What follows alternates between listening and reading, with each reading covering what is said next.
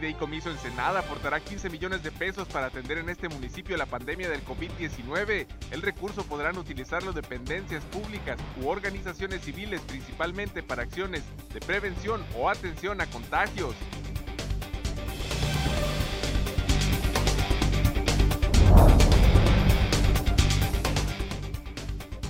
Transportistas ensenadenses afirmaron que el coronavirus COVID-19 los tiene al borde del colapso, pues a consecuencia del aislamiento social cayó drásticamente el número de pasajeros, por lo que han tenido que reducir horarios y suprimir algunas rutas que resultaban incosteables.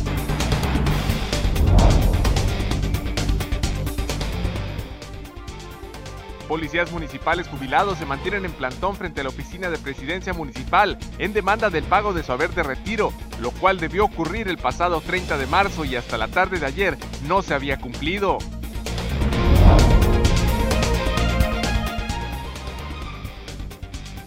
Despiden a funcionario de Cofepris por autorizar la reapertura de una empresa que fue cerrada en Mexicali por incumplir el decreto de emergencia sanitaria.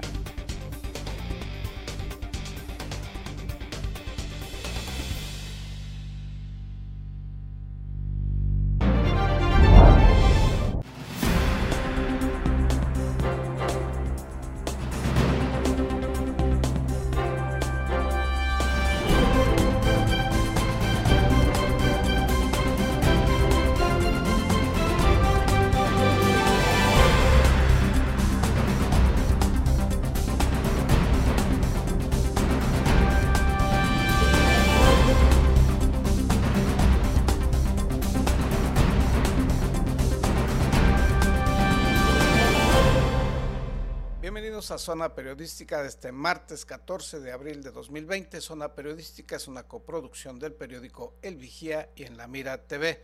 Les recordamos que continúa la Jornada Nacional de Sana Distancia y de Aislamiento Social.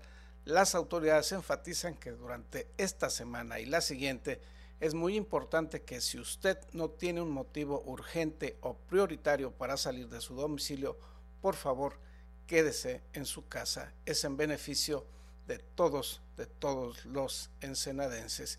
A continuación le tenemos el reporte oficial de la situación del contagio del coronavirus COVID-19 en Baja California hasta las primeras horas de este martes 14 de abril. En la entidad hay 414 casos confirmados y 32 defunciones. En Tijuana es donde se concentran tanto los casos confirmados como las defunciones, con 240 personas positivas oficialmente a dicho coronavirus y 20 fallecimientos a causa de este virus. En Mexicali son 150 casos confirmados y 11 defunciones, mientras que en el municipio de Ensenada son 6 casos confirmados y una persona muerta a causa del COVID-19. Le puntualizamos, este es el reporte oficial hasta las primeras horas de hoy, martes 14 de abril. Y el Fideicomiso Ensenada, el cual fue constituido en el año 2004 por la empresa Sempra, aportará 15 millones de pesos para aplicarlos en los trabajos de prevención y atención del contagio del coronavirus COVID-19 en el municipio ensenadense. El Fideicomiso Ensenada aportará 15 millones de pesos para atender en este municipio la pandemia del COVID-19. El recurso podrán utilizarlo dependencias públicas, o bien organizaciones civiles principalmente para acciones de prevención o de atención a contagiados. El Fideicomiso de Ensenada tuvo una sesión de trabajo la semana pasada donde analizó una solicitud de apoyos de donativos de parte del Fideicomiso para ayudar a fortalecer al Ayuntamiento de Ensenada ante la contingencia del COVID-19. Eh, se hizo una aprobación de hasta 15 millones de pesos eh, de apoyo en esta primera fase eh, de frente al COVID en diferente tipo de insumos, sobre todo en temas de prevención, que es donde pensamos que todavía se puede hacer mucho. Mario López, secretario técnico del Fideicomiso Ensenada y gerente de Asuntos Externos de Yenova, explicó que esos fondos se aplicarán en apoyo al gobierno municipal de Ensenada para hacer énfasis en la prevención del contagio del coronavirus y atender los servicios afectados por esta contingencia sanitaria y crisis económica. También dijo se revisarán y atenderán las solicitudes que se hagan por parte de agrupaciones de la sociedad civil para aplicar acciones en torno a esta pandemia que azota a Ensenada y al mundo. La responsabilidad tiene que ser primero de uno y de sus familias de no contagiarse para, y no contagiar a los demás, pero sobre todo de que el ayuntamiento pueda seguir con los servicios básicos de seguridad pública, de bacheo, de, de, infraestructura, de recolección de basura como mínimo. Y de ahí también ver qué organizaciones de la sociedad civil van a requerir de apoyos para seguir manteniendo y dando apoyos en la parte social.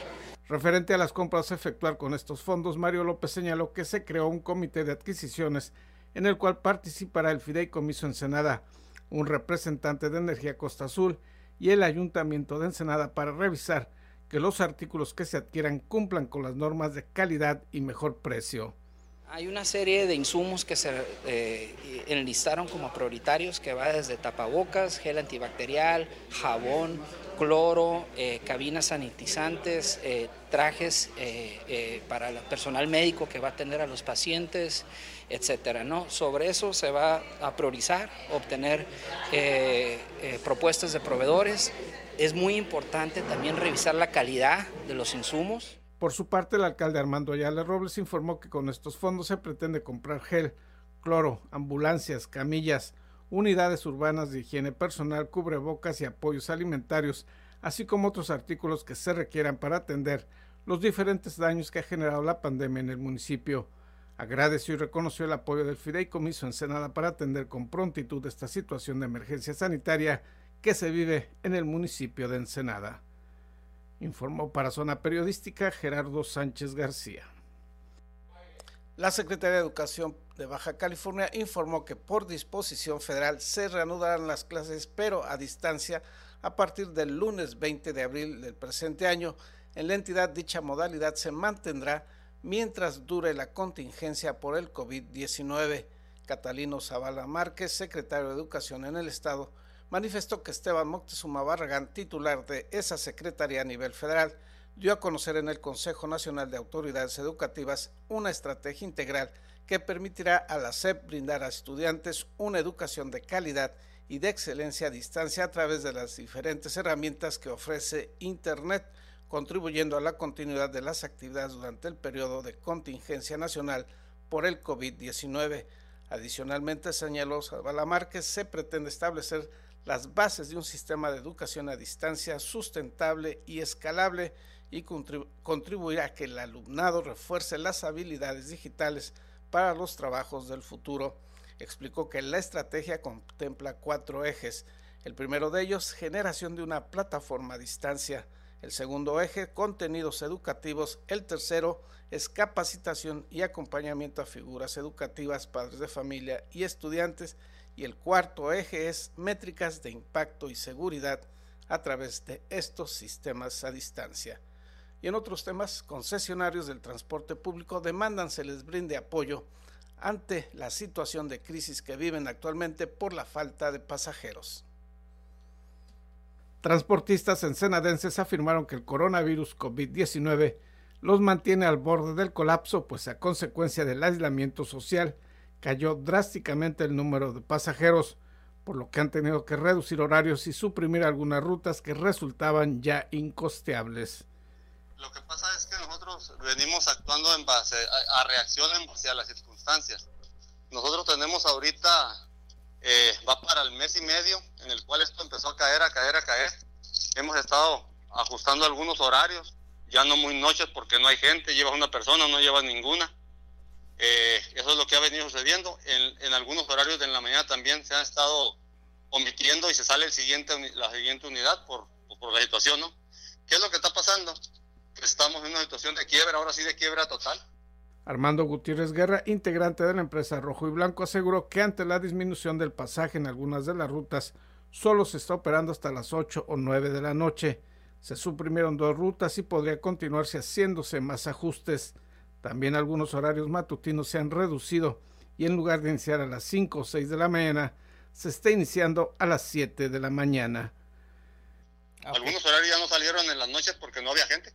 No había, tú veías que las paradas y había una o dos personas para, para cierta cantidad, treinta y tantas rutas de rojo y blanco, pues imagínate que en dónde paran, ¿no? Y el chofer se iba, salía, llegaba al final de la Juárez sin ninguna persona y se acabó, se retiraba ya estaba autorizado para eso porque no iba a echar la vuelta de Oquis a, Chapultepec, al 89, a la Morelos, donde fuera, ¿no?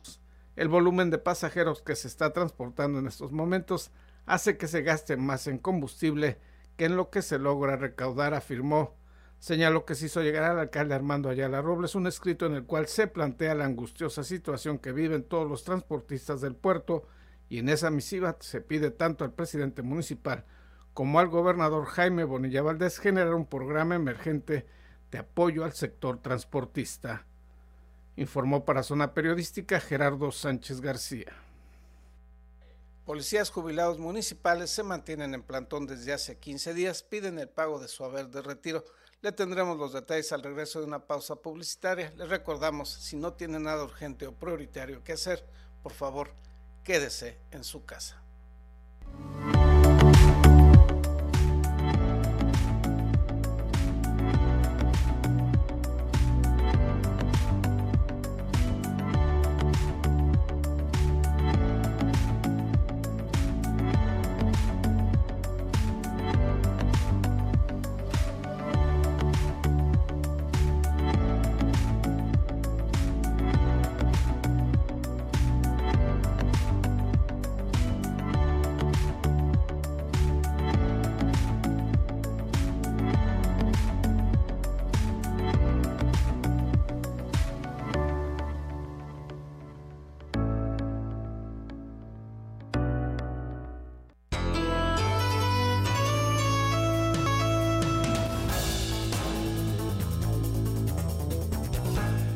Policías municipales jubilados se mantienen en plantón en el Palacio Municipal con el riesgo que implica estar permanentemente en un edificio público en medio de la pandemia del COVID-19. Estos son sus motivos. Se comprometió a pagar a nombre de usted, señor presidente. Policías municipales jubilados se mantienen en plantón frente a la oficina de la presidencia municipal en demanda del pago de su haber de retiro lo cual debió ocurrir el pasado 30 de marzo y hasta la tarde de ayer no se había cumplido. La razón de esta protesta es por el incumplimiento y eh, la omisión que han tenido y no solamente eso, sino hasta el conducirse con falsedad por parte del tesorero municipal y el oficial mayor. Ellos hicieron un compromiso personal y público con los oficiales de pagarles el día 30 de marzo pasado. Los citaron a las 12 del día en este, en este edificio para que recibieran este pago y pues aún inclusive con el compromiso de parte del presidente municipal a, la voz de ellos, eh, en el cual incluso requirieron que se le agradeciera públicamente, pues incumplieron a este, a este compromiso. Jesús Luna Lezama, policía jubilado y vocero de los inconformes, señaló que la falta de este pago afecta a 25 elementos de seguridad pública municipal, aunque solo 14 de ellos han iniciado los procesos jurídicos administrativos y están participando en las reuniones y protestas para reclamar esa prestación. Pues, en este grupo son 14 elementos, de esos 14, dos ya fallecieron y como lo menciono, hay viudas que le sobreviven y que están haciendo este reclamo, no solamente del haber de retiro, que tuvo que haber sido entregado cuando se retiraron, sino inclusive el seguro de vida, que eso es todavía más grave. En este gobierno municipal acusó, le ofrecieron tanto Juan Guillén Sánchez, oficial mayor, como Vicente del Toro Maldonado, tesorero municipal, que el pago sería el 30 de marzo e incluso lo citaron a las 14 horas. Sin embargo, destacó, no se cumplió con ese acuerdo. Por ello, a partir de esa fecha se instalaron en plantón frente a las oficinas de la presidencia municipal en demanda de que se les pague este haber de retiro. Textualmente, que a él no le afectaba porque él no se quería reelegir como usted. Informó para Zona Periodística Gerardo Sánchez García.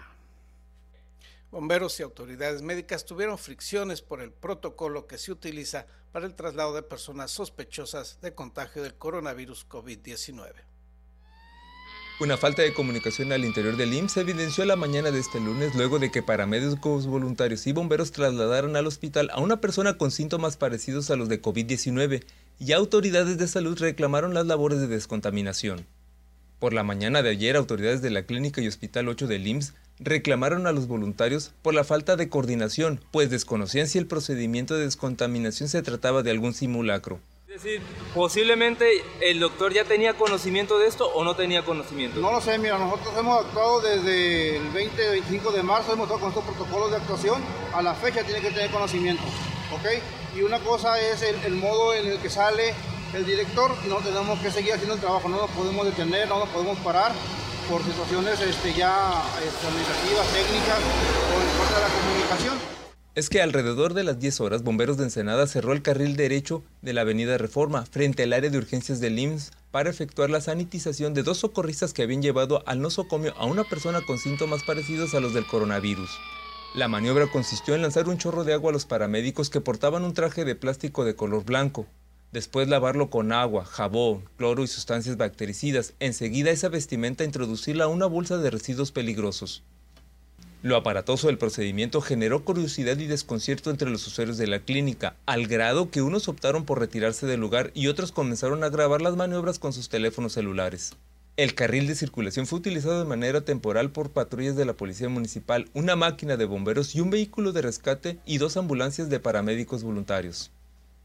Por su parte, Mauricio Javier González Navarro, su director de bomberos, informó que se realizó el traslado de una mujer de la Colonia Popular 1989 a la clínica, misma que presentó síntomas relacionados a COVID-19. Indicó que el procedimiento consiste en llevar al paciente a la clínica del IMSS u Hospital General de Ensenada y una vez en el interior, los paramédicos salen y son descontaminados para que no se infecten con el virus y sigan prestando sus servicios. El procedimiento que se aplica para la descontaminación, resaltó, está basado en una guía internacional similar a la que se implementa en el manejo de residuos peligrosos y se debe aplicar para que el personal esté seguro en su área de trabajo. El servidor público respondió en torno al posible desconocimiento de las autoridades médicas del IMSS en cuanto al traslado de los pacientes y las labores de descontaminación.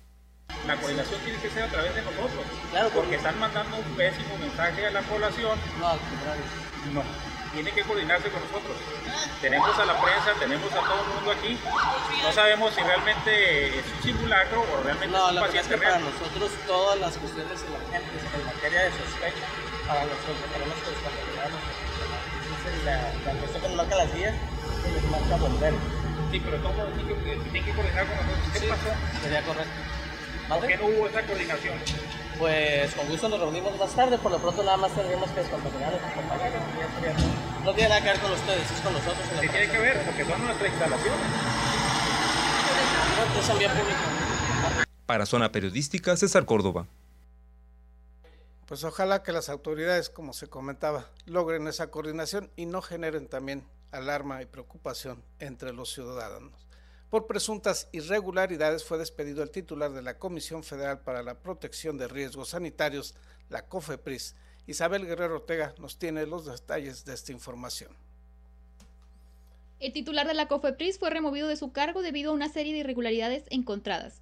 Así lo informó Sergio Moctezuma, titular de la Secretaría del Trabajo y Previsión Social. Eh, gracias. Eh, pues es empresa que usted ya tiene conocimiento que ya había sido en Mexicali, había sido cerrada. A ver, explica y, eso. Claro, eh, les comparto que el pasado eh, 8 de abril, a través de las acciones emprendidas conjuntamente con la Secretaría del Trabajo, COFEPRIS, pues se llegó a eh, suspender la actividad a través de sellos, como ustedes alcanzan a apreciar, a esta eh, empleador que se llama Industria Saori, dedicada particularmente al giro preponderante de la fabricación y comercialización de productos impermeabilizantes y asfaltos, lo cual ustedes saben no es esencial. Y pues prácticamente al día siguiente, el 9 de abril, eh, reaperturaron el establecimiento y estaban chambeando como si nada hubiera sucedido. Según Sergio Moctezuma, Industria Saori, ubicado en la ciudad de Mexicali, empresa dedicada principalmente a la fabricación de impermeabilizantes y asfalto, continuó con sus actividades productivas debido a que la misma COFEPRIS retiró los sellos en los que se señalaba el cierre de actividades. Tijuana, pues eh, el día de ayer también sacamos eh, fuera de circulación eh, una parte de, la empresa Grupo Comercial DSW Woolworth, es el nombre comercial, y se empezaron a, delimitar las áreas que no se reputan como actividades esenciales. En Plaza Paseo 2000 también hubo varios establecimientos que desarrollan su actividad y, y no son actividades esenciales, Plaza, Oasis. Lo mismo estaremos acudiendo a todos los centros comerciales en la mayor medida posible a todos los lugares por efecto otros, de que se, se, vayan. Respecto a esto, el gobernador Jaime Bonilla informó que pidió la renuncia del director de la COFEPRIS, Jorge Tagle. Ya lo hemos dicho muchas veces, no, no hay vacas sagradas. Eh, esto tuvo unas consecuencias. Eh, se le pidió la renuncia a, al director de, de la COFEPRIS, eh, precisamente por este, contraponer una instrucción muy específica eh, sin ninguna justificación. Para Zona Periodística, Isabel Guerrero.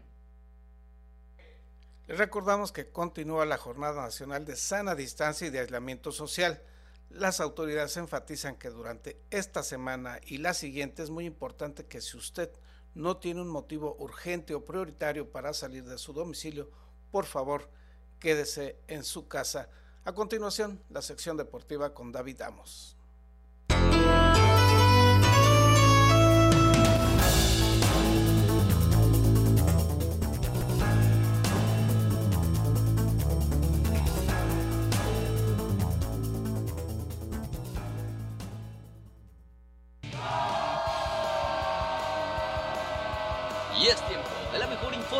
Del deporte local e internacional. Acompaña a tu anfitrión David Amos con la nota, el análisis y toda la cobertura de los atletas y eventos deportivos del puerto. Ya inicia en la mira Deportes. Hola, ¿qué tal amigos? Gracias por continuar las señales de La Mira TV y periódico El Vigía. Llegó la hora de hablar de deportes en esto que es En La Mira Deportes. ¿Y qué les parece si iniciamos, bueno, con toda la información deportiva que tiene que ver con el COVID-19? Porque una vez más, el coronavirus sigue aplazando eventos deportivos en nuestra ciudad. En este caso, el ya tradicional triatlón de salvavidas que se viene celebrando por más de tres décadas. La Asociación de Salvavidas y Rescate de Baja California reveló los motivos de la suspensión de su evento hasta nuevo aviso, un evento que cuenta con la participación de triatletas de toda la región que no va a poder celebrarse. en otras noticias, posponen también el paseo ciclista. Así es, el ciclismo no está exento de la contingencia y se siguen cancelando o posponiendo eventos. Uno de ellos, eh, el más importante, uno de los eventos más importantes de Ensenada, el paseo ciclista Rosarito Ensenada, no va a poder realizarse este próximo 2 de mayo y se buscará una nueva fecha para su realización. Y para continuar hablando de ciclismo, bueno, otro evento, el que sigue en pie, en este caso sí parece que se va a realizar, una buena noticia por ahí, el Baja Epic, que se celebraría del 14 al 17 de octubre, por supuesto, del presente año.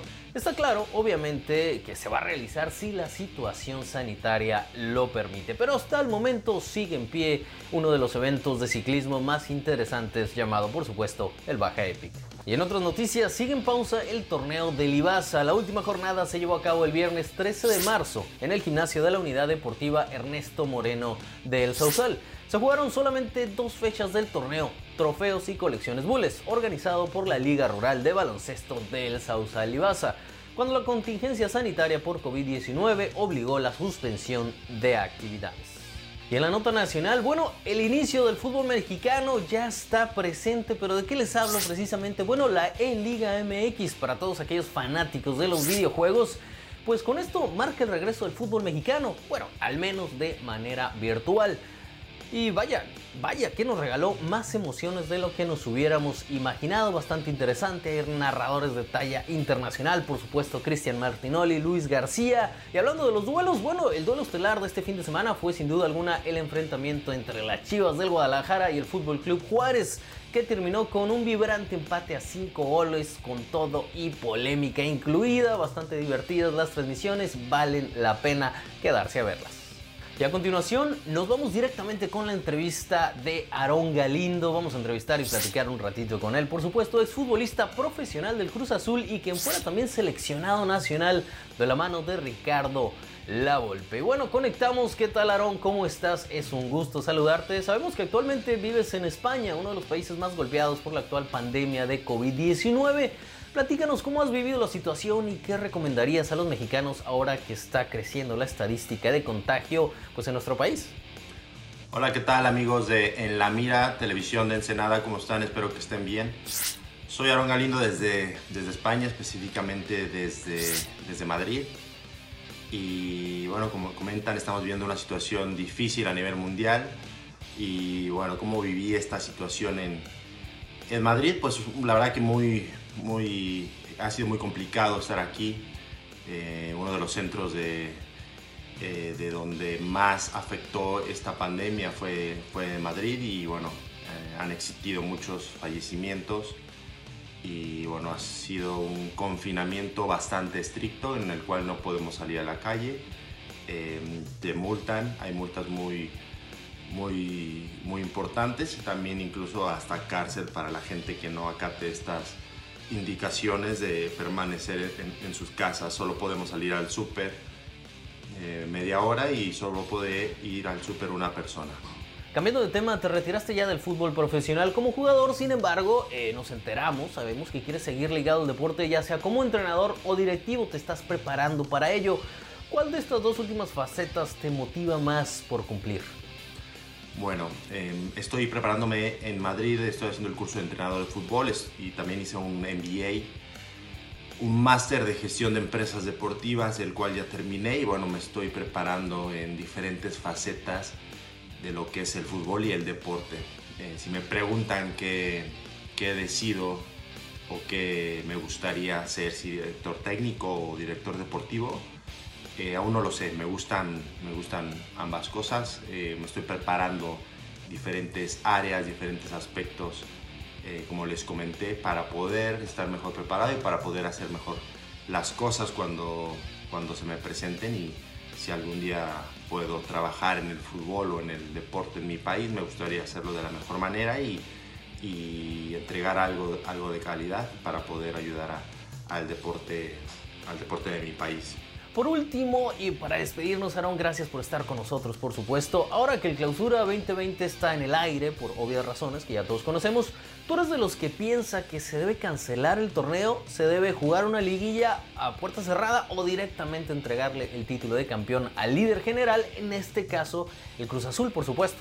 Y que se suspendiera ahora y se le diera el título al líder, eh, que, que en ese momento es Cruz Azul, creo que no sería yo no me voy por esa opción porque no sería justo para los otros equipos. No creo que, que los otros equipos accedieran y tampoco Cruz Azul. No creo que Cruz Azul quiera ganar un título de esta manera. No creo que, que ellos quisieran y, que dieran eh, su, su, visto bueno para que, para que así fuera. ¿no? Y creo que no, no, no, no sabría igual ¿no? ganar un título así. Eh, no creo que sea viable y realmente, realmente no, no creo que, suceda. Eh, me queda más que despedirme y, bueno, agradecerles eh, a todos ustedes por, por estos minutos, en la mira, televisión de Ensenada, a ti David, a todos, eh, y recordarles que por favor se queden en sus casas, cumplan todas las medidas que, que, se les indican porque es importante que se cuiden y que cuiden de sus seres queridos. Mientras más nos cuidamos nosotros, vamos a cuidar de, nuestra gente cercana y, tenemos que, ayudar a las autoridades y, al país. Se los digo yo desde España, desde Madrid, que la situación es bastante crítica, que es verdad, porque todavía hay gente que no cree, hay gente que cree en teorías que no son ciertas y bueno, realmente está pasando y, cuídense mucho, tomen las precauciones y, bueno, quédense en. Muchas gracias Aarón por tu tiempo, cuídate y mucha suerte en tus próximos proyectos y a ustedes que están del otro lado de la pantalla, de verdad gracias también por su tiempo. Toda la gente de En la Mira TV y periódico El Vigía, nos despedimos, despedimos los deportes y despedimos también el noticiero con Gerardo Sánchez de Zona Periodística de lunes a viernes en punto de las 7.30 de la mañana completamente en vivo. Mi nombre es David Amos, hasta la próxima.